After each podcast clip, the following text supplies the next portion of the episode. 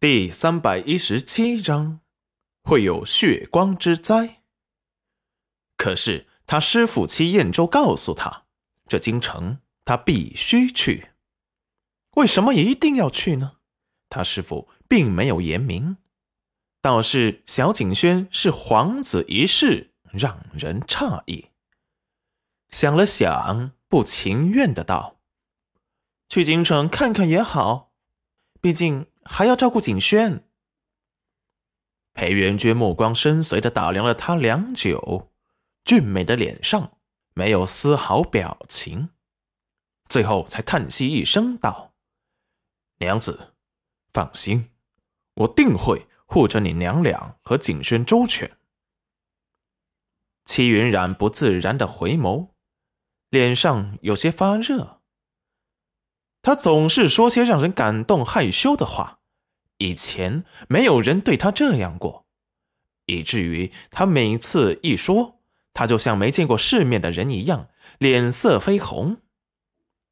见到戚云染脸上那抹嫣红，裴元君的眼底也带着几分喜意，至少娘子不再排斥他了。一阵惊咳打断两人之间的暖意温柔。裴元君冰冷的目光不悦地向着发出声音的地方扫去，只见戚云染的师傅戚彦周一身随意的青衫打扮出现在了两人的旁边。他头发稀疏呈白色，被一根木簪子整齐地固定在脑中间，眉须也是白色的，面上虽然有些皱褶。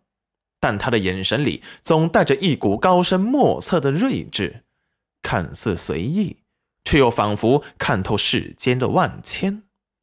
不经意被打量到，总给人一种被彻底看透了灵魂的错觉。所以暗卫们很少有人能够直视他的目光，当然戚云染和裴元君除外。戚云染惊喜的看了过去。师傅，你怎么来了？说完，立即起身。裴元君心惊肉跳的看着戚云染的肚子，神情不太好的说道：“娘子，小心肚子的宝宝。”戚云染也意识到自己刚才的动作太过莽撞了些，要是把肚子给碰到了，那可就不好了。对不起，我娘子永远不用跟我说对不起。戚彦周无语了。你们别说了，为师刚才给你们推算了一下，此次去京城的路上会有血光之灾呀。裴元君眉头打结，追问道：“敢问师傅，能推算出是谁有血光之灾吗？”戚彦周严肃的点了点头，说。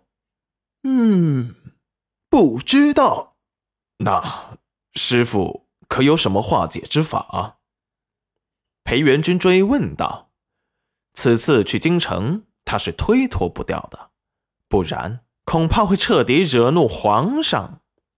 这次回京，他们知道要带回去一个皇太子，这一路势必不会太平。可是要拿娘子来冒险。他也是不情愿的。齐彦周想了一下，从袖子里拿出了几十张符咒，交给了裴元君。这是护身符，你拿下去分给你的暗卫。然后又从胸口拿出了四张符，交给了戚云染和裴元君各一张，剩下两张你拿去。交给轩儿和严夫子各一张。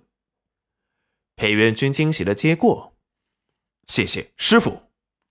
齐彦州的厉害，他也是见过的，自然知道他出手的东西绝非凡品。齐云染也惊讶的打量着齐彦州，师傅给他们的竟然是避鬼驱邪的平安符，难道这一路会遇上不一样的东西？他的天眼也能识破那些鬼魅魍魉，但是他却不会推算，因为他没有灵元，所以不能修习高深的法术，自然也不能够用灵力推算了。最后，裴元君又想给皇上求一张。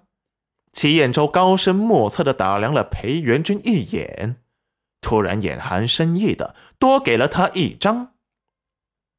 最后视线落在了戚云染的身上，有些复杂。见戚云染向他看了过来，立即恢复了神色。